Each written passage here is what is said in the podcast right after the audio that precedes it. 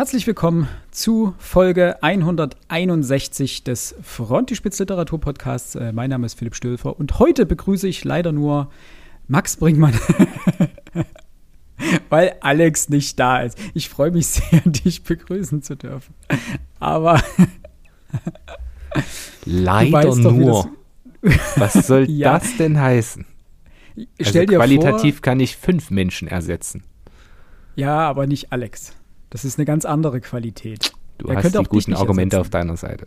Ja. Stell dir vor, du gehst, gehst zum, keine Ahnung, gehst zum Sport und hast dein Bein nicht dabei, dein eines. Sagst du auch, leider nur habe ich ein Bein dabei. Das zweite wäre aber hilfreich. Ist schön. Ist eine, der Hink, ist eine hinkende, im besten wahrsten Sinne des Wortes hinkende Metapher. ähm, ah.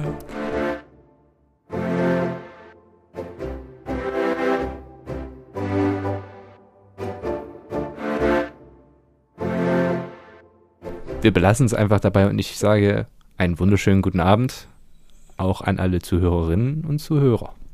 Gut, lassen wir die hinkenden Vergleiche. Ich wurde ja äh, letztens ermahnt, dass ich meine cringen Überleitung lassen soll, deswegen. Von wem?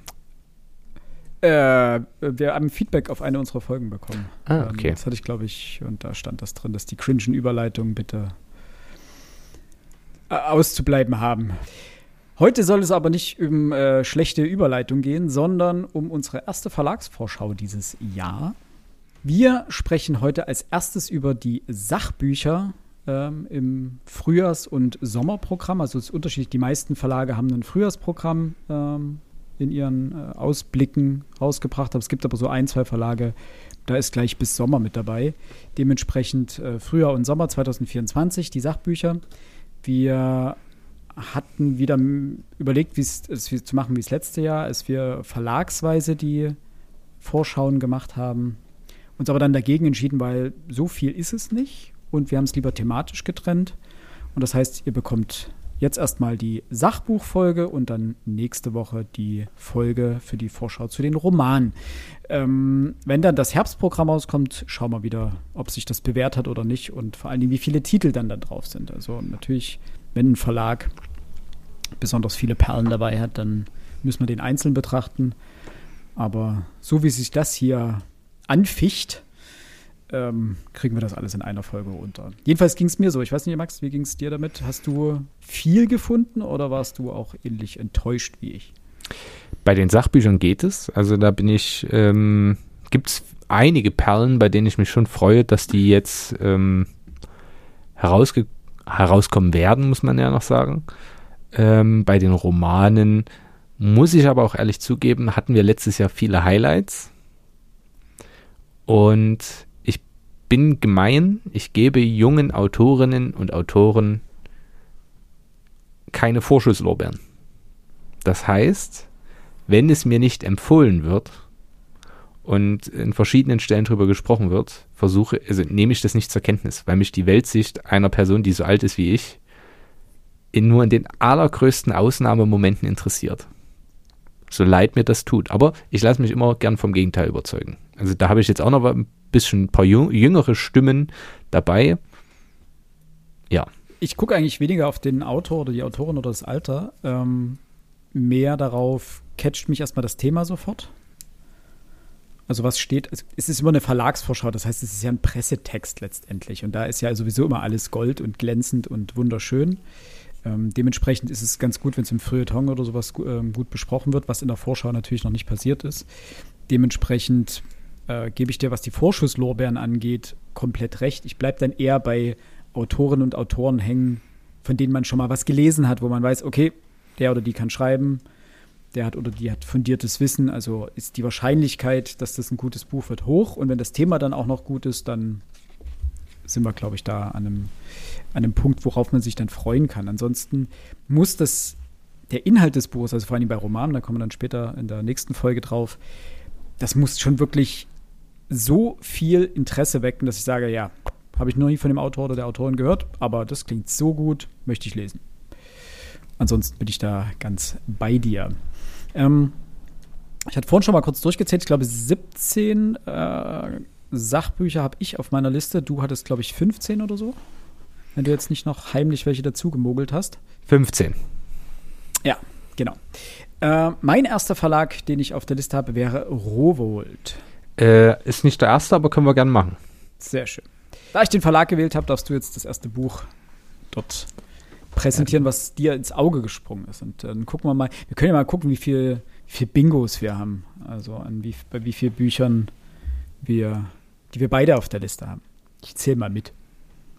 Also, bei mir steht als erstes dort auf der Liste das Sachbuch von Frau Professorin äh, Marina Münkler, Anbruch der neuen Zeit.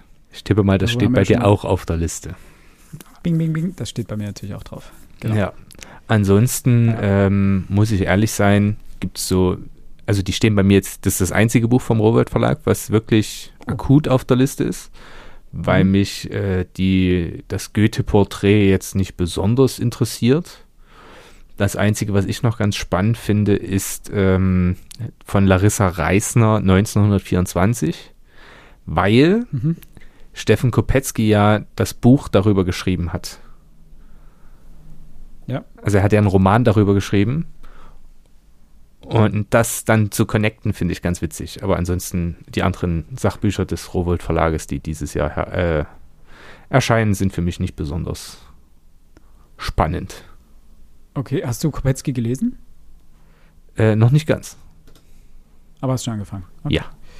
Ähm, ich habe das Goethe-Porträt, also von Thomas Steinfeld, ähm, mit auf meiner Liste drauf. Äh, einfach. Goethe ist bei mir äh, ein blinder Fleck ein bisschen. Dementsprechend ist das auf jeden Fall ein, ein Buch, was, wo ich, glaube ich, gerne mal reinschauen würde. Äh, es ist relativ umfangreich, soweit ich das weiß. 640 Seiten, 34 Euro. Erscheint am 12.03., genauso wie Marina Münklers äh, Buch. Dementsprechend ist das eher so ein Buch für die, naja, für die, für die lange Bank.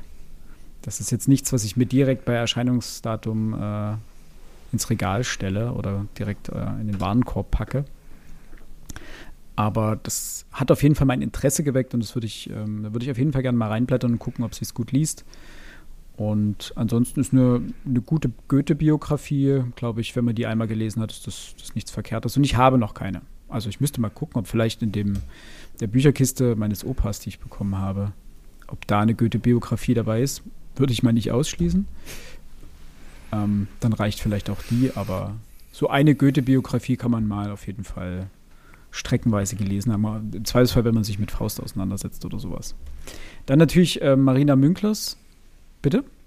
Das Problem ist, dadurch, dass ich ja Goethe relativ häufig in der Schule behandle, Hm. hat man relativ viel dann schon gehört. Ich war im Goethehaus in Weimar schon. Ähm, in je, jeden Ort, den ich bereise, gibt es irgendwann einen Aufsteller, ja, Goethe war hier und dann wird erzählt, was er da gemacht hat. Ja. Ne, also selbst in Marienbad, äh, wo meine Frau und ich jetzt äh, vor kurzem Urlaub gemacht hatten, so einen Kurzurlaub, gab es ein kleines Goethehaus, so ein Gasthaus. So, wo er halt, Ja. ja. gut, man muss dazu sagen, er hat die Marienbader Elegien dort geschrieben, deswegen ist das schon nachvollziehbar, aber das Haus hat auch gar nichts hergegeben, weil er halt wirklich nur mal kurz zwei, drei Aufenthalte dort hatte und dann wurde halt die Beziehung, die da entstanden ist oder entstehen sollte aus Goethes Sicht, äh, kurz behandelt, aber das gab natürlich nichts her, um ein ganzes Haus zu füllen. Es war trotzdem ganz Ja. interessant, aber müssen wir die Kirche auch im Dorf lassen. Ich habe schon so viel von verschiedensten Stellen gehört, weiß nicht, ob ich Bock habe, eine ganze Biografie zu lesen.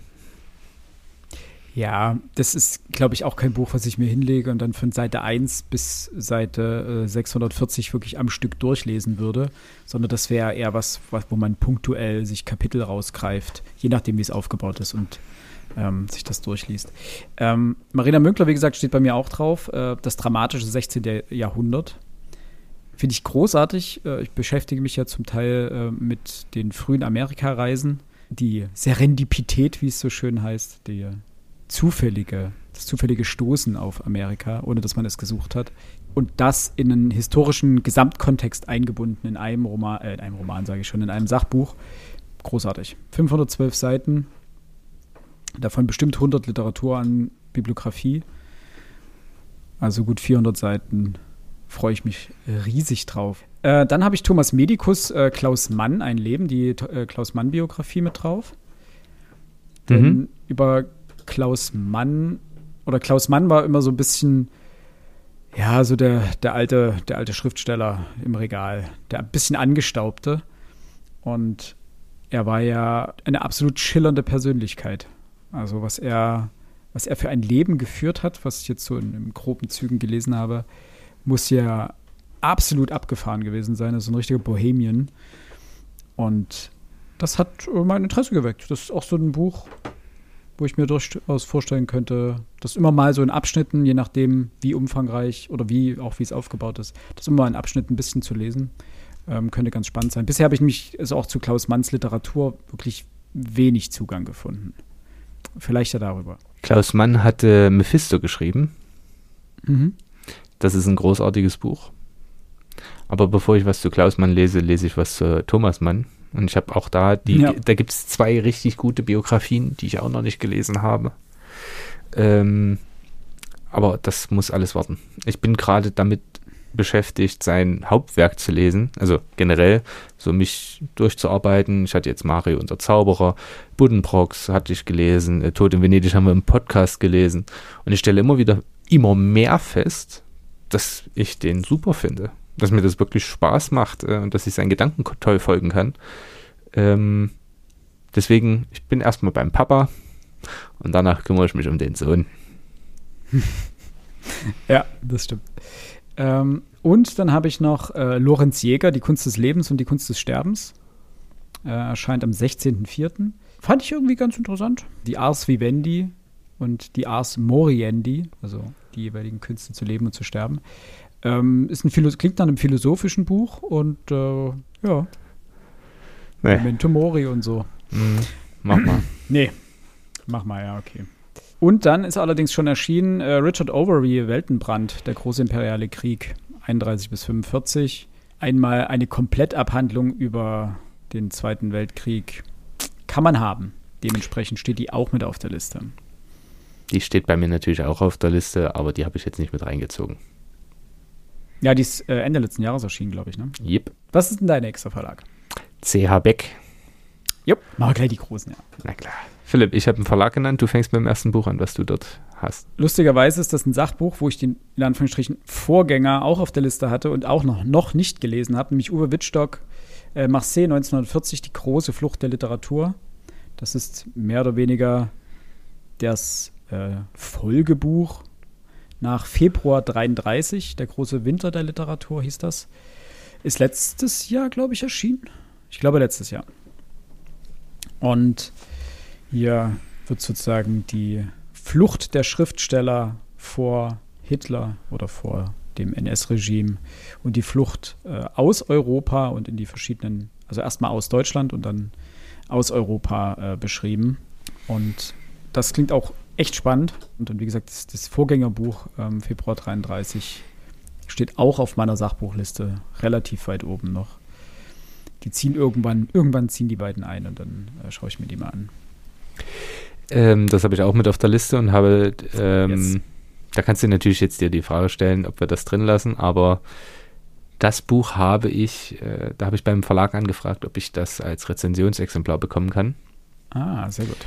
Weil mich die Thematik der Exil oder ja der Exilliteratur sehr interessiert und vor allem der Autorinnen und Autoren, die im Exil schrieben und Deutschland verlassen mussten. Es gibt ja auch von äh, Volker Weidermann, ähm, ich weiß immer nicht, wie der Ort heißt, Ostende in, in, der, in, in Belgien oder Ostende, ich habe keine Ahnung. Ja. Ähm, da, der hat da auch drüber geschrieben. Das sind alles so, das ist thematisch das, was mich wirklich äh, interessiert, gebe ich offen zu. Mhm, deswegen, ja. das wäre so ein Buch, was ich dann hundertprozentig verschlingen könnte. Na, ich habe von, ja, also ein bisschen auch in diese Kerbe, weil du es gerade erwähnt hast, schlägt auch Anatole Reniers, äh, jeder schreibt für sich allein, Schriftsteller mhm. im Nationalsozialismus. Ähm, das habe ich leider auch noch nicht durch, das habe ich immer so in, in Auszügen mal gelesen. Habe ich vor zwei oder drei Jahren zu Weihnachten zum äh, Geschenk bekommen von meinem Vater. Ähm, das schlägt auch so ein bisschen mit in die Kerbe ist ein wahnsinnig spannendes Thema, nämlich auch Schriftsteller, die da geblieben sind, wie sie schreiben durften und unter Pseudonym schreiben durften. Ähm, sind ja nicht alle äh, geflohen. Und das ist äh, nur die richtig spannend. guten. Nur die richtig guten? Du würdest sagen, Kästner ist kein richtig guter? zumindest nichts im Vergleich zu den anderen Autorinnen und Autoren, die geflohen sind. Ah, okay. Also wenn ich den mit, mit Thomas Mann, Stefan Zweig und Josef Roth vergleiche, dann würde ich schon sagen, dann ist er maximal äh, Europa League. Entschuldigung, das hm. ist meine persönliche Ansicht. Der macht ganz ja. tolle, hat ganz tolle Jugendbücher geschrieben und auch andere ganz tolle Bücher. Ja. Aber er wird nicht einen Radetzky-Marsch oder einen Hiob ersetzen. Er wird auch nicht die Welt von gestern oder die Schachnovelle ersetzen. Und er wird erst recht nicht die Buddenbrocks, den Zauberberg und äh, den Tote Venedig ersetzen können. Das spielt er ja. nicht in einer Liga. Könnte man jetzt drüber streiten, wahrscheinlich, ob er da nicht spielen kann und konnte, weil er äh, nicht geflohen ist oder ob das damit nichts zu tun hat und er einfach als Schriftsteller nicht an die anderen ran. Er hatte eine andere Thematik und ein anderes Ziel, deswegen konnte er ja bleiben. Einen anderen Fokus ja auch, genau. Ich habe als nächstes äh, etwas, was dich hundertprozentig null interessiert, äh, von Jörg Barbarowski, der sterbliche mhm. Gott, Macht und Herrschaft im Zarenreich. Und äh, die Zuhörerinnen und Zuhörer haben es ja nun hinlänglich gehört von mir, dass ich mich derzeit mit den russischen Autoren auseinandersetze, ob Tschechow, Gogol, ähm, Tolstoi, Dostoevsky etc. Und das ist derzeit wirklich. Ich habe festgestellt, man, und, äh, man unterschätzt auch als Historiker, vor allem als Geschichtslehrer, die russische Geschichte total weil das nichts ist, worauf man im normalen Geschichtsunterricht den Fokus legt. Und das ist wirklich ein blinder Fleck. Und jetzt habe ich das fürs 20. Jahrhundert ein bisschen nachgearbeitet. Aber für die Zeit davor, äh, Katharina II., die Große, Name gehört, weiß, wer es ist, okay. Oder Peter der Große, ich weiß auch, was sie gemacht haben grundsätzlich. Also es können ja nicht alle gewesen sein. Also es gibt ja noch viel mehr Zaren. Und das ganze Konzept habe ich jetzt festgestellt, da kommt ich weiß nicht, wenn, ich würde gleich ein zweites mit anbringen, was damit dazugehört. Mhm. Nämlich ähm, von Emily Aubry und Frank Tetard, Die Welt der Gegenwart, ein geopolitischer Atlas. Und ich setze mich derzeit ja wahnsinnig gerne mit Geopolitik und Imperien und äh, Hegemonialreichen und sowas auseinander. Äh, und da passt das da perfekt rein. Das russische Zarenreich ist ein riesengroßes Imperium, gewesen. Ähm, und es setzt sich mit der Zeit dann alles etwas besser zusammen und ich liebe dieses Thema. Alles, was mit Machtstreben und Krieg und Gewalt und Imperialismus und ähnlichem zusammenhängt, das ist derzeit mein Thema. Ist auch wahnsinnig spannend. Ich habe überlegt, ob ich es bei mir mit auf die Liste äh, packe, habe es dann nicht mit draufgepackt, weil ich mir dachte, 44 Euro, 1000 Seiten ich bin gerade nicht so hooked von dem Thema, dass ich das jetzt unbedingt lesen muss. Es ist wahnsinnig spannend. Äh, ich finde auch, dass die russische Geschichte echt underrated in der Schule ist. Und vor allen Dingen deswegen, weil die Entwicklung Zahnreichs und später auch der Sowjetunion so eng mit der Entwicklung und mit dem Verlauf der europäischen Geschichte verbunden war, immer wieder. Sowohl handelspolitisch als auch adelspolitisch als auch natürlich militärisch, dass es eigentlich eine ziemliche Schande ist, dass das nicht mehr äh, behandelt wurde. Und das würde uns, glaube ich, auch heute ein größeres Verständnis äh, für, die, für die Gegenwart bringen, wenn das mehr Thema auch gewesen wäre. Die beiden, wie gesagt, habe ich nicht mit auf dem äh, Zettel stehen. Dafür ich weiß nicht warum, eigentlich sage ich immer, ein, ein Nazi-Buch pro Jahr reicht. Äh, Michael Grüttner, Talar und Hakenkreuz, die Uni Universitäten im Dritten Reich. Ähm, das steht mehr oder weniger in Klammern auf meiner Liste. Da würde ich gern mal reinblättern. Universitäten während des Nationalsozialismus haben sich ja immer so ein bisschen zwischen den Stühlen wiedergefunden. Einerseits Intellektuelle, teilweise geflohen natürlich, aber auch etliche dageblieben. Zwischen Opportunismus und Überzeugung zwischen Opfer und Täter. Es ist eine ganz wilde Mischung und dass eine Gesamtdarstellung der Universitäten im Dritten Reich jetzt mit Talar und Hakenkreuz erscheint, könnte ganz spannend sein. Aber wie gesagt, in Klammern, da würde ich gerne mal reinschauen. Das erscheint am 15.02., also schon nächste Woche. Auf jeden Fall ein Buch, was ich äh, mit im Blick behalten wollte. Dein nächstes. Ich bin gerade noch unschlüssig, welches, welches ich nehme, da ich nehme Volker Reinhardt, äh, Ja. der nach den Sternen griff. Giordano Bruno ist wieder zeitlich das, was mich interessiert. Ich weiß nicht warum, das ist Renaissance. Ich finde, äh, der Herr Reinhardt schreibt toll. Ich lese sehr gerne Absolut. Bücher von ihm. Und dementsprechend steht es da mit drauf. Schon allein das Cover sieht doch so nice aus. Ist wirklich schön, ja. Also, ja. Ja, 16. Ähm, Jahrhundert ist das, genau. Genau, wären wir wieder bei 16. Jahrhundert. Ich glaube, das liest sich wunderbar mit äh, Frau Münklers äh, Buch zusammen. Es fügt sich da äh, schön ein. Äh, interessanterweise auch, wir haben ja vorhin kurz drüber gesprochen, Montagne äh, hat er auch äh, drüber geschrieben. Und bei mir steht ja auch noch die Macht der Seuche, wie die große Pest Europa verwüstete. Nee, der musste natürlich auch mit aufs, aufs Zettelchen. Und dann habe ich nur noch einen bei CH Beck und zwar Werner Dahlheim. Jetzt muss ich mal hier schnell durchscrollen, genau. Werner Dahlheim, Augustus, Aufrührer, Herrscher, Heiland. Eine Biografie, eine Augustus-Biografie fehlt noch hier in meiner netten Sammlung. Dementsprechend über diesen Kaiser, der so unerfahren in die Politik mehr oder weniger stolperte und seinen Aufstieg zu einem doch sehr ambivalenten Herrscher. Zumindest erfolgreichen Herrscher, kann man sagen. Erfolgreich auf jeden Fall, aber wie gesagt, äh, gefürchtet und geliebt und gehasst wahrscheinlich zu gleichen Teilen. Frag mal Ovid. Der ist gegangen oder wurde gegangen, durfte nicht zurück. Finde ich, finde ich stark, möchte ich äh, auf jeden Fall mal mir anschauen. Knapp 500 Seiten, also de facto wahrscheinlich 350 Seiten Text und der Rest wieder Anhang. Ähm, das, das geht mal, finde ich, finde ich hübsch. Ich habe noch eine Augustus-Biografie zu stehen. Äh, dementsprechend so tief drin will ich gar nicht sein. Ich habe dagegen zwei andere noch. Ja, und bei dem einen bin ich verwundert, dass du das nicht mit dabei hast. Nämlich bin gerade mir unschlüssig, wie man den Vornamen ausspricht, aber Doppel-L ist ja im Spanischen ein J. Deswegen Luis Quintana Murci. Äh, die große Odyssee, wie sich die Menschheit über die Erde verbreitet hat. Finde ich irgendwie spannend. Also so Fabulationsgenetik. Äh,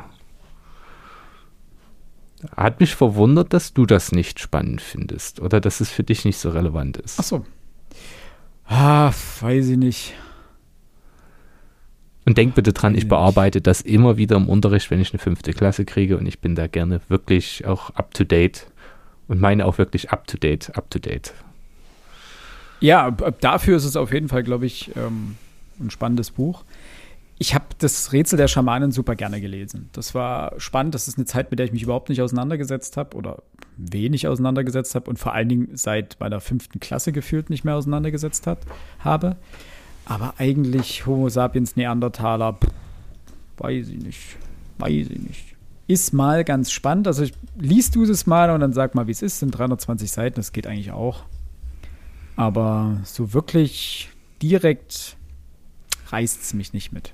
Weil, ja, urzeitliche Frühentwicklung, Menschheit, alles gut und schön, woher kommen wir? Aber eine direkte Auswirkung auf unsere jetzige Welt hat es nicht so. Okay.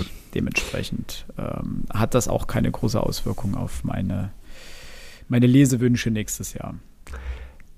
Ich, Dann aber ich ich- gebe zu, ich bin bei Odyssey kurz hängen geblieben, aber dann habe ich gelesen, boah, okay, Neandertaler, gut. Also ich mag ja alte Geschichte, aber Nicht so alt. sein, nicht so alt. Ähm, ansonsten kommt der dritte Band äh, der Comics von Yuval Noah Harari raus. Na, der steht natürlich dann auch auf der Liste, auf den gehe ich jetzt nicht weiter ein. Und der zweite Band der riesigen Walter Ulbricht-Biografie von Ilko Sascha Kowalczuk. Da werde ich wahrscheinlich auch schwach werden, weil das ist für mich eine der größten wissenschaftlichen Leistungen der vergangenen Jahrzehnte, eine so monumentale Biografie über Ulbricht zu schreiben. Und jetzt kommt mein Punkt, wo der, der Idealismus mit reinkommt. Mhm. Äh, A, relativ blinder Fleck bei mir und B, Jetzt überleg dir mal, was der Verlag dort für ein Risiko geht. Der sagt einem noch nicht so alten Forscher, hey, mach das, wir veröffentlichen das auch.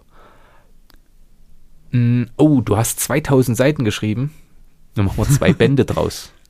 Wie ja. großartig und mutig das ist vom CH Beck Verlag, finde ich wirklich. Und es ist auch nicht so, dass das jetzt, dass das so preisgünstig wäre oder so. Nee, das sind, der zweite Band hat auch wieder 880 Seiten und kostet 58 Euro. Also das ist, das ist wirklich äh, ja, also das wird kein großes Gewinngeschäft sein und ich finde, das kann man dann auch mal unterstützen, dass eben sowas auch noch in so großen Verlagen veröffentlicht wird und eben nicht nur in einem im äh, Springer Universitätsverlag, der dann 6000 Euro dafür haben möchte. Finde ich, ist einfach eine coole Sache. Außerdem, ähm, niemand hat die Absicht, dieses Buch nicht zu lesen. Nein, finde ich ganz äh, interessant, ist aber jetzt auch eher in der im Hintergrund. Also gibt es wichtigere Bücher für mich aus dem Zerbeck Verlag dieses Jahr. Aber ich möchte es auf jeden Fall mit erwähnt haben.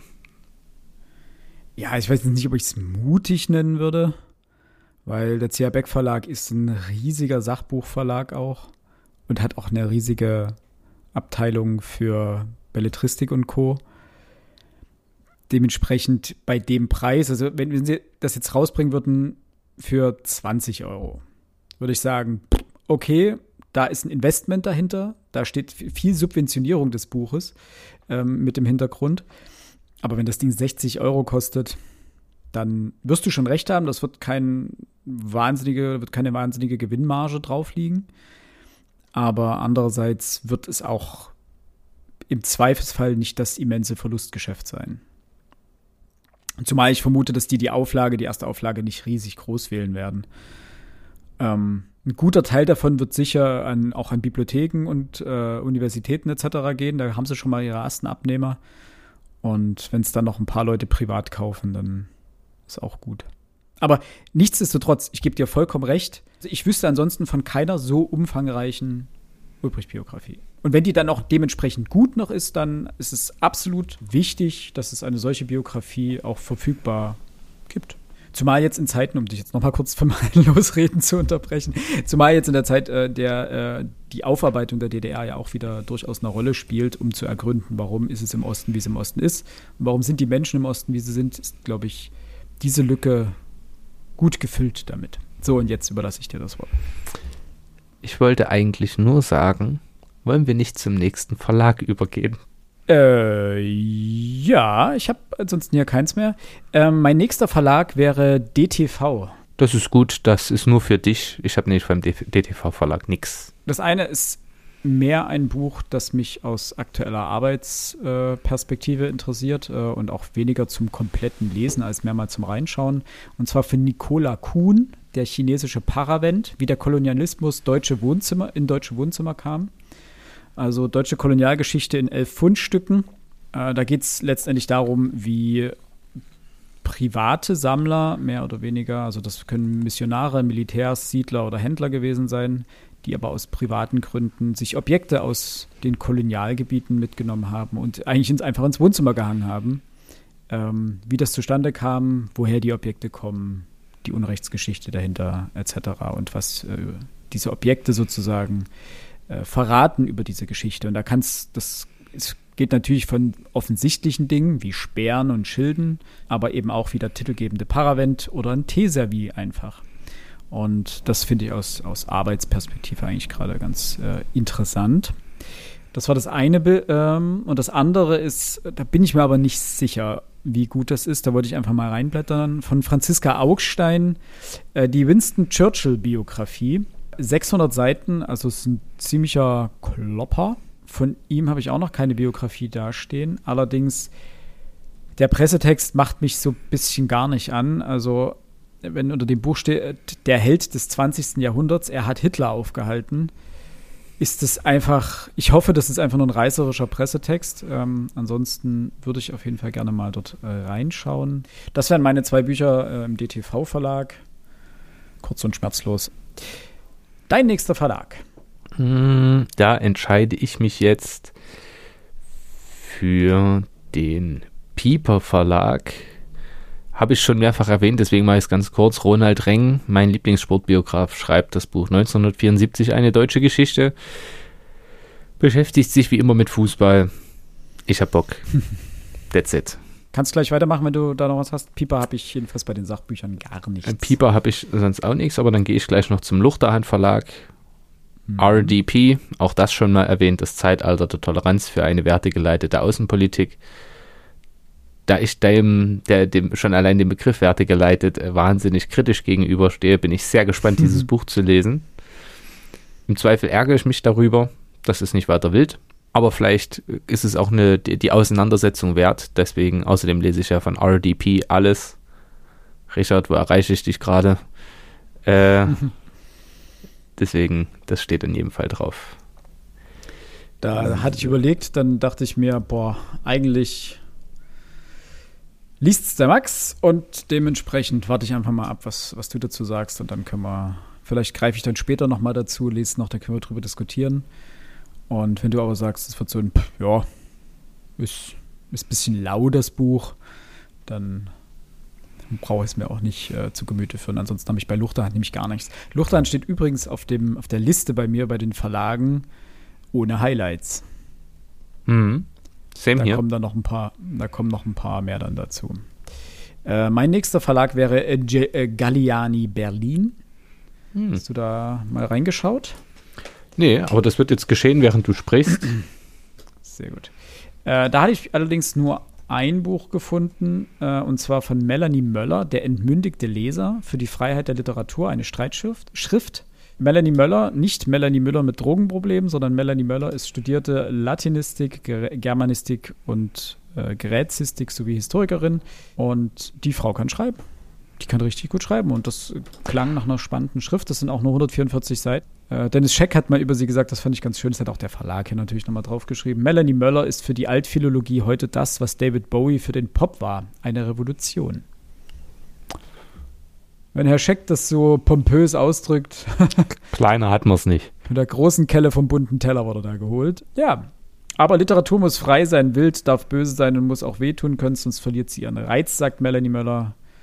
Und äh, das möchte ich mal doch von ihr dargelegt bekommen, wie sie die Literatur und die Freiheit der Literatur vor allen Dingen auf diesen 144 Seiten verteidigt und ob sie das mit ähm, guten Argumenten tut oder ob das auch eher so ein Buch ist, was so da vor sich hin dümpelt. Das werde ich auch lesen, möchte ich anmerken. Ich habe es gerade gesehen. Ich mag die Autorin. Ich habe ja die 100 Seiten Homer, Homer genau. und äh, Ovid gelesen. Waren beide super von ihr. Werde ich auch ja. das lesen, finde ich klasse. Aber ja, du musst noch was Zweites haben in dem Verlag, ist mir gerade aufgefallen. Äh, Moment. Meinst du die Welt der Florenz von Tobias Roth? Äh, die, nee. die, die, Welt der Florenz, die Welt der Renaissance, Florenz von Tobias Roth. Äh, nee. Dann frage ich mich äh, von Bernd Brunner unterwegs ins Morgenland, was Pilger, Reisende und Abenteurer erwarteten und was sie fanden. Ja. Also thematisch sich, ist das ja. doch genau das. Also genauer kann man doch dein Thema gar nicht umreißen. Das, jein. Also ich hatte es auch mir angeschaut, es sind 300 Seiten. Und so wie, das, wie die Beschreibung hier klingt, das ist die faszinierende Geschichte der Reisen ins Heilige Land vom Mittelalter bis zum Anfang des 20. Jahrhunderts. Das ist wahnsinnig viel Zeit. Und das auf 300 Seiten. Also ja, ich werde mal reinschauen aber ich war mir in dem Fall nicht ganz sicher, ob dieses Buch wirklich in die Tiefe dringt oder ob das letztendlich eine populärwissenschaftliche Variante von den zwei Tonnen Sachbüchern ist, die ich hier liegen habe. Über das Thema. Okay, das ist ein Argument. Also, Volker Reichert hat halt ganz viel auch dazu geschrieben, Maria Münkler hat viel dazu geschrieben. Äh, und wirklich Sachbücher mit so 500, 600 Seiten Umfang und reine wissenschaftliche Texte auch. Da ist die Frage, was sozusagen dieses Buch an Neuem liefern kann. Aber ich gebe dir natürlich recht, das kann ein sehr spannendes äh, Buch zum Einstieg in diese ganze Thematik sein. Ich werde es mir auf jeden Fall mal anschauen. Mehr habe ich dort auch nicht. Dann wäre mein nächstes äh, der Klett-Cotta Verlag. Da habe ich nichts gefunden. Und Jetzt schreibt er sich's doch auf. Ja, natürlich schreibt er sich's auf. Ähm, genau, im Klett-Cotta Verlag, äh, den habe ich, äh, ich weiß gar nicht warum, durch Zufall. Ach nein, Klett-Cotta habe ich natürlich mir angeschaut, weil ich jetzt äh, Der Name des Windes gelesen habe und äh, das ein sehr gutes Fantasy-Buch war. Und ich eigentlich bei Klett-Cotta in der Fantasy-Abteilung gestöbert habe. Das ist ja auch der Verlag, bei dem der Herr der Ringe erschienen ist oder immer noch erscheint. Und da habe ich doch einige ganz interessante Bücher gefunden. Und zwar zum ersten Manfred Berg, Das gespaltene Haus, eine Geschichte der Vereinigten Staaten von 1950 bis heute. Das habe ich hauptsächlich deswegen aufgeschrieben, weil ich es Alex mal äh, unter die Nase halten wollte und ihn fragen wollte, ob ihn das interessiert, damit er das liest und am Ende sagt, ja, das ist gut, das kann man lesen, das ist spannend, das bietet dir wirklich ein sehr gutes, äh, einen sehr guten Überblick über die Vereinigten Staaten. Ähm, Manfred Berg ist Professor für amerikanische Geschichte an der Universität Heidelberg. Dementsprechend kann man ihm da auch ein gewisses äh, Hintergrundwissen attestieren. Vermutlich. Und äh, erscheint am 15. Juni, sind knapp 600 Seiten, ähm, 36 Euro. Das dachte ich mir gerade jetzt vor dem Hintergrund der Präsidentschaftswahlen mal wieder in den USA ähm, und der, und das habe ich in den letzten Jahren irgendwie naja, aufmerksamer verfolgt ist vielleicht falsch, aber immer mal wieder mir ein paar Artikel drüber durchgelesen. Diese permanenten Haushaltsblockaden, wie Demokraten und Republikaner sich aneinander dort wundscheuern, ist echt spannend. Und mhm. ich würde gerne mehr verstehen, warum das so ist. Und wo vor allen Dingen, das wäre vielleicht auch interessant, wo diese absolute Machtgier der Republikaner ähm, herrührt, dass sie auf andersrum, vielleicht nicht Machtgier, sondern Angst vor Machtverlust oder vor Bedeutungsverlust, dass sie alles auf die Karte Trump setzen, würde ich gerne nachvollziehen können. Hm. Ein bisschen besser und hoffe, dass das vielleicht äh, dieses Buch ähm, kann. Das wäre Nummer uno. Nummer zwei wäre Tom Hollands äh, Pax, Krieg und Frieden im goldenen Zeitalter Roms. Das habe ich mir gedacht. Äh, ja, ich habe da durchgescrollt und diese große Kachel, hast du heute schon ans Römische Reich gedacht, hat mich irgendwie ein bisschen getriggert. Was mich wiederum ein bisschen abgestoßen hat, waren zwei Dinge. Erstens die Werbung, ein TikTok-Megatrend belegt, Männer denken oft an das Römische Reich, durchschnittlich dreimal pro Woche. Boah, weiß ich nicht, wenn man mit TikTok wirbt und dann die große Marketingkampagne und irgendwelche tausend Zeitungen, die da unten drunter geklatscht wurden denk dran, der Verlag will Geld verdienen. Und Eben. BookTok also, macht gerade Cash ohne Ende. Und ja, das ist, absolut. diese Vorschauen lesen ja keine normalen Menschen, sondern Buchhändler, ja. beziehungsweise ja. Menschen, die sich gern damit auseinandersetzen. Und natürlich ist es für einen Buchhändler interessant zu sehen, ah, okay, das vermarkten die richtig groß, werben dafür auch in Zeitungen und Zeitschriften bekommen bestimmt auch äh, bei Scheck ähm, die Möglichkeit, drüber zu sprechen, wie auch immer.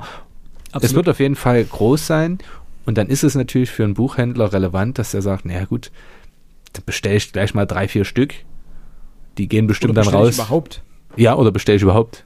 Na? Ja, also, also finde ich Thalia nicht so schlecht. Und Hugendubel und Amazon und wie sie alle heißen, die großen Nasen, die werden das auf jeden Fall im Regal liegen haben, beziehungsweise im Sortiment haben. Aber spannend sind doch solche kleinen Buchhandlungen, die noch vielleicht Inhaber geführt werden oder Dorfbuchhandlungen. Und um die wird ja geworben mit solchen äh, Vorschauen, äh, dass die sich das vielleicht auch mit hinstellen. Die haben nun mal nur ein begrenztes Budget und auch einen äh, begrenzten Platz. Und da ist wahrscheinlich jeder Slot teuer. Ähm, Tom Holland ist übrigens nicht der gleichnamige Spider-Man-Schauspieler, sondern ein äh, in Cambridge und Oxford studierter Historiker und Literaturwissenschaftler. Ähm, ich habe von ihm noch nichts gelesen. Er hat noch irgendwas über Herrschaft geschrieben. Das sehe ich irgendwie ganz klein. Muss mal gucken, ob ich das irgendwo noch mal größer finde.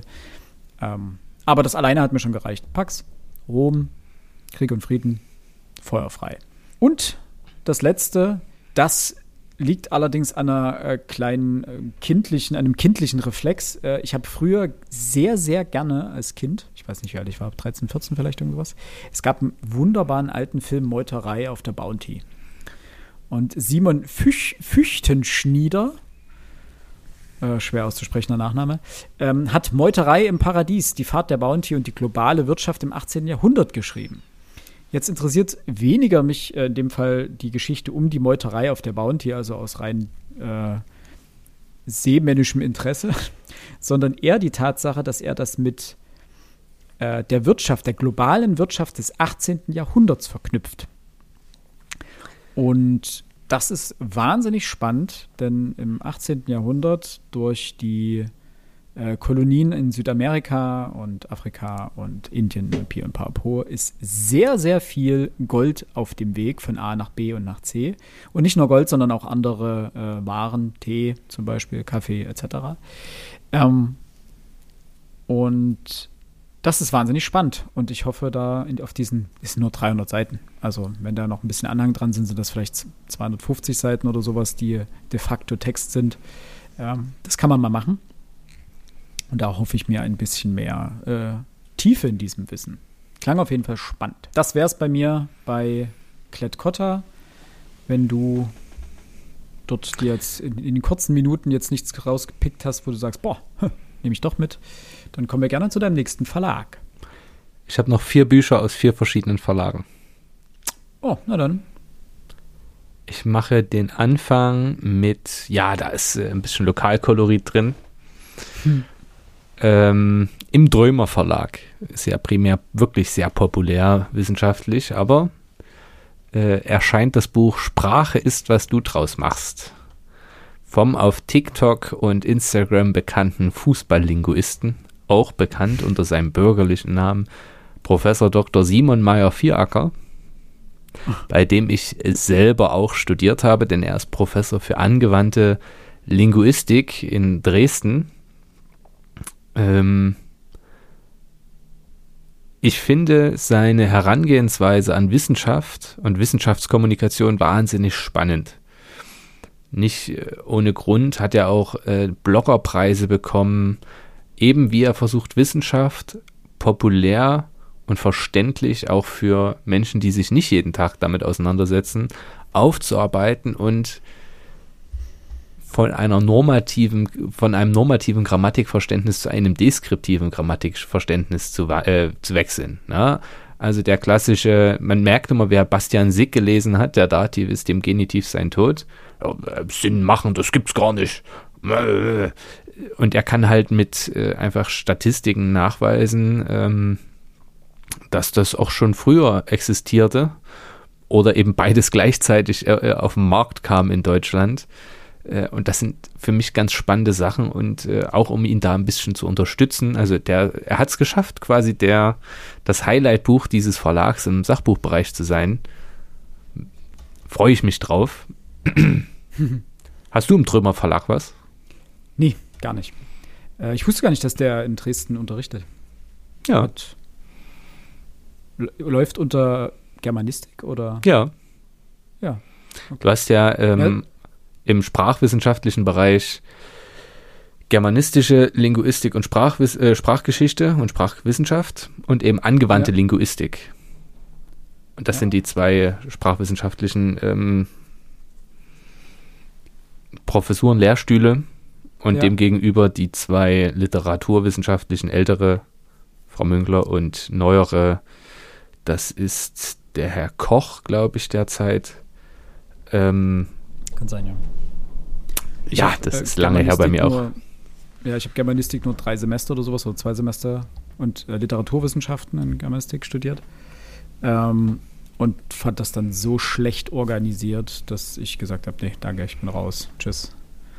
Und habe dann mein Nebenfach wieder gewechselt. Ja. Nicht, dass es mit Kunstgeschichte viel besser geworden wäre, aber anderes Thema. Äh, mein nächster Verlag, nee, drüber habe ich gar nichts. Mein nächster Verlag wäre der Penguin Verlag.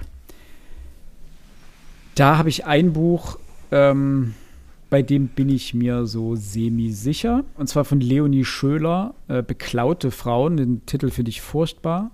Denkerin, Forscherin, Pionierin, die unsichtbaren Heldinnen der Geschichte.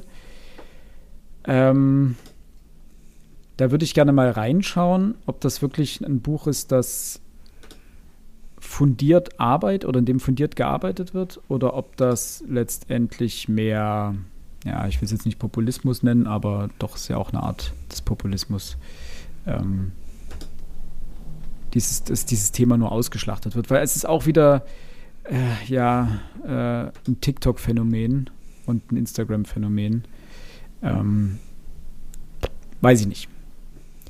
Kann wirklich gut sein. Also Leonie Schöller, geboren 93, ist Historikerin und Journalistin und Moderatorin und äh, verteilt besonders auf ihren TikTok- und Instagram-Kanälen ja, ähm, spannendes Geschichtswissen, so sagt es der Verlag.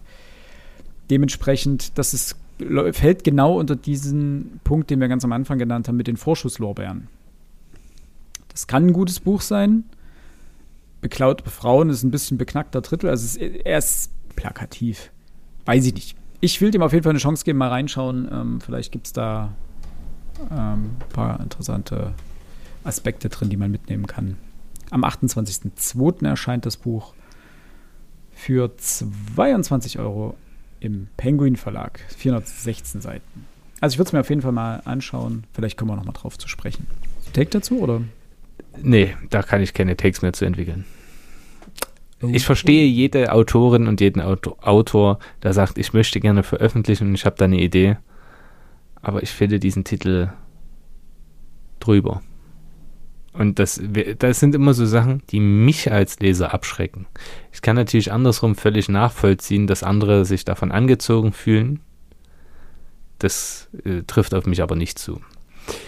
Wer mich indes sehr anzieht, ist der hochdekorierte Rüdiger Safranski, der zahllose Biografien über Goethe, Schiller, Hölder, ich glaube Hölderlin war der letzte, ich will jetzt aber auch nicht lügen, geschrieben hat. Und dieser veröffentlicht natürlich im Kafka-Jahr ein Buch, das mit den wundervollen Titel trägt, Kafka um sein Leben schreiben. Äh, es wird im Hansa Verlag erscheinen und ich freue mich drauf. Ich weiß ja, dass Kafka ein ja ein für, für mich schon interessantes Thema ist. Mhm. Deswegen bin ich gespannt. Dann würde ich mal vermuten, dass es auch bei Alex äh, möglicherweise auf dem Tisch landet. Der teilt ja dieses, äh, diese Liebelei mit Kafka mit dir. so, ich gucke Dementsprechend war das aber das einzige vom Hansa bei dir, ne? Mm, zumindest im Sachbuchwesen, ja. Ja. Äh, bei mir wäre als letzter Verlag der Surkamp Verlag. Steht da bei dir auf der Liste? Nicht bei den Sachbüchern. Oh, interessant. Ähm, das eine wäre Robert Menasse, Die Welt von morgen, als Anspielung auf Stefan Zweig, Die Welt von gestern. Ein souveränes, demokratisches Europa und seine Feinde. Würde ich gerne mal reinschauen. Mich hat gecatcht, äh, dass er auf Stefan Zweig anspielt, ähm, Die Welt von gestern die, die, der, der, der Take dazu, der groß ist, die Nationalsozialisten oder die Nationalisten haben die Welt von gestern zerstört, jetzt zerstören sie auch noch unsere Zukunft. Bin ich mal gespannt. Ich möchte seinen, seinen Take zu Europa hören, ich möchte seinen, seine Stimme zu den Vorgängen äh, in Europa hören. Etwa 160 Seiten wären das. Also das ist ein Buch, klein, fein, klingt ein bisschen eher wie eine Streitschrift oder sowas oder wie, naja, eine Meinung. Mhm. Äh, er hat ja auch ähm, die Hauptstadt geschrieben. Ja, genau. Und noch ein anderes Buch, dessen Name ich gerade vergessen habe. Ja, kann gut sein, aber ich habe, wenn du mit dem Surkamp Verlag dann durch bist, noch einen kurzen Take. Okay. Mein zweites äh, Buch wäre von Jens Beckert, Verkaufte Zukunft, warum der Kampf gegen den Klimawandel, zu scheitern droht.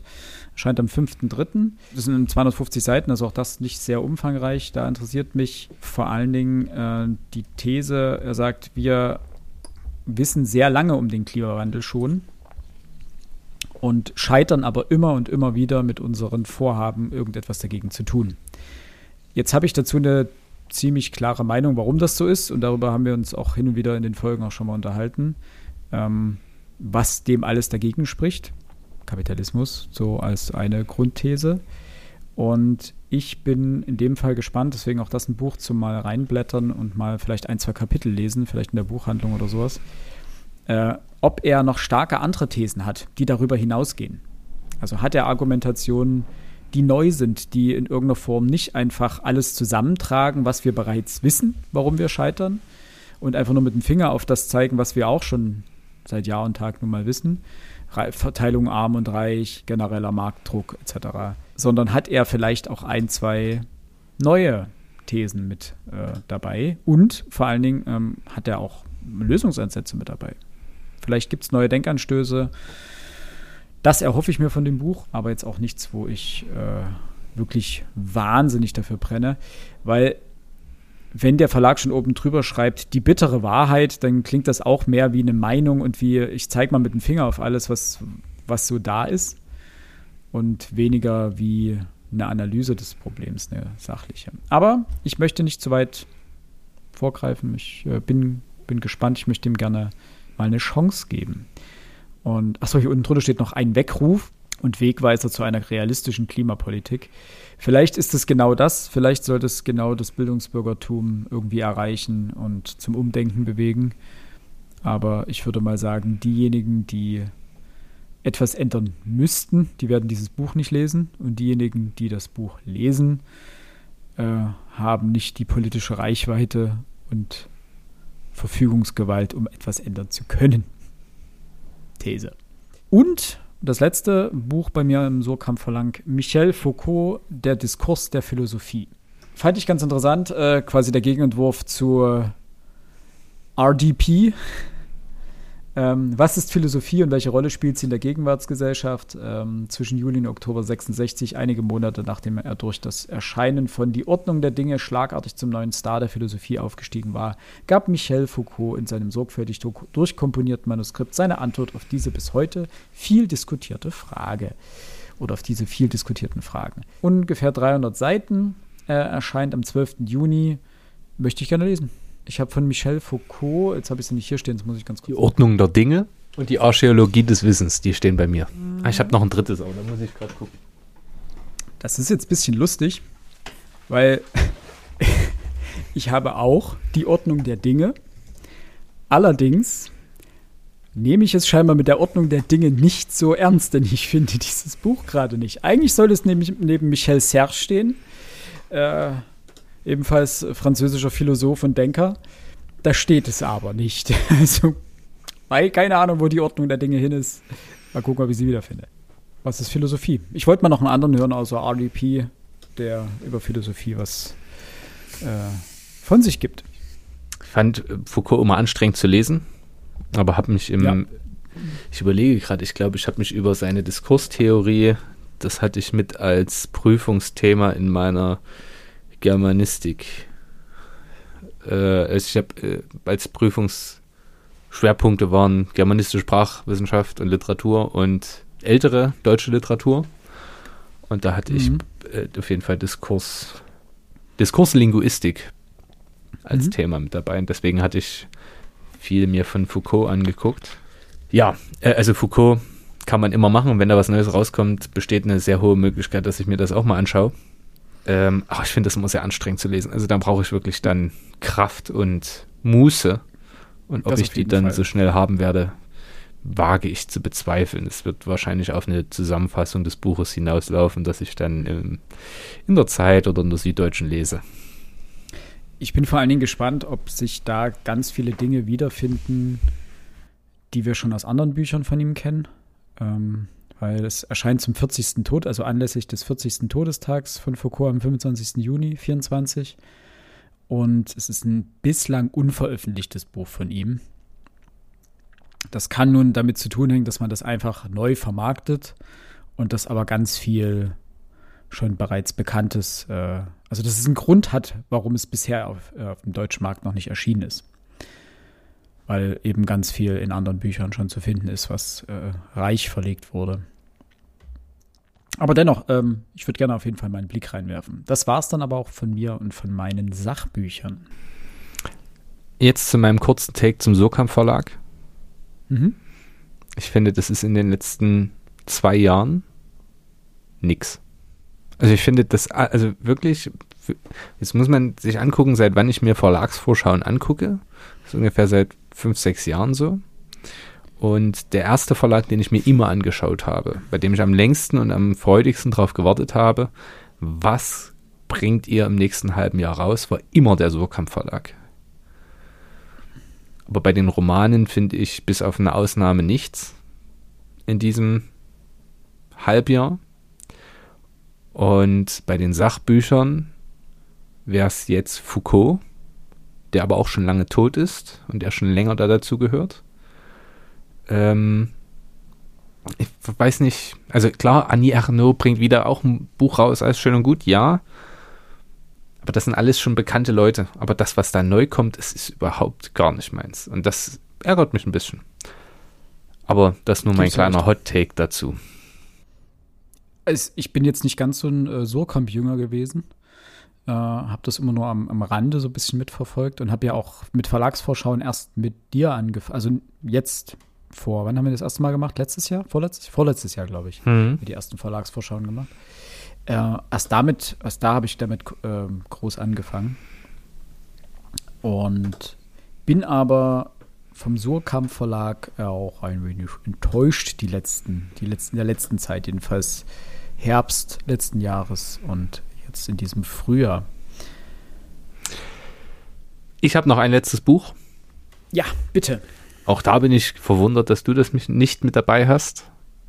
Aus dem S. Fischer Verlag. Anthony Bale. Reisen im Mittelalter. Unterwegs mit Pilgern, Rittern, Abenteurern. Und du weißt ja, ich bin ja auch kleiner Mittelalter-Jünger. Dementsprechend freue ich mich darauf. Und da bin ich mir relativ sicher, das kommt am 27.03. raus. Das gucke ich mir in jedem Fall genauer an. Das finde ich A, hübsch von der Aufmachung. Ja, und das interessiert mich. Das habe ich mir aufgeschrieben, weil. Weil? Beziehungsweise ich habe es deswegen nicht auf meiner Liste, weil ich mir den Fischer Verlag nicht angeschaut habe. Wie kannst du diesen altehrwürdigen, großartigen Verlag äh, unterschlagen? Ganz ehrlich, ich habe einen ganzen Ordner voller Verlagsvorschauen und ich saß dort vor meinem Laptop irgendwann und dachte mir so, oh Gott, okay, mit dem, den hast du jetzt, den hast du jetzt, den hast du jetzt, oh, irgendwas fehlt, also oh, irgend, bestimmt sitzen wir dann wieder da und Max oder Alex wäre dabei gewesen, nennen irgendeinen Verlag so mir, scheiße, stimmt, warum kann ich den vergessen? Äh, und ich dachte dieses Jahr wirklich, ich hätte sie alle erwischt, aber jetzt, dass du es erwähnt hast, Fischer, natürlich. Das wäre aber auch schon das letzte Buch dieser Sachbuchliste von mir. Dementsprechend ähm, ja, also summa summarum bin ich nicht unzufrieden. Ich bin dann sehr gespannt, was du bei den Romanen hast. Genau, das hört ihr dann nächste Woche. Äh, bis dato erstmal oder jetzt erstmal vielen lieben Dank fürs Zuhören bis zu dieser Stelle. Äh, wenn ihr große Highlights im, in einem der genannten Verlage oder in einem Verlag habt, äh, den wir jetzt gar nicht auf dem Zettel hatten, äh, aus dem Bereich Sachbuch, dann schreibt sie uns doch gerne bitte äh, auf äh, Instagram, Threads oder Facebook. Da gibt es die Möglichkeit. Äh, ihr könnt natürlich auch direkt über unseren äh, Podhoster dort Kommentare hinterlassen oder uns eine, eine Mail schreiben. Und dann können wir darauf gerne noch äh, reagieren. Bis vielleicht gibt es ja das ein oder andere Buch, das wir nicht auf dem Zettel haben, das aber doch da eigentlich hingehören würde. Jetzt erstmal vielen Dank. Äh, bleibt gesund. Wir hören uns nächste Woche wieder mit äh, der Verlagsvorschau zu den Romanen. Und dann in, jetzt muss ich überschlagen, ich glaube, drei Wochen bekommt ihr unsere erste erste, nein, unsere zweite Buchvorstellung, aber unseren ersten Roman dieses Jahr, den wir auch heute schon angekündigt haben auf unseren Social Media Kanälen, nämlich unser Abitur-Special mit äh, Judices Corpus Delicti. Ja. Und bis dahin wünschen wir euch alles Gute, bleibt gesund, bis zum nächsten Mal. Tschüss. Tschüssikowski.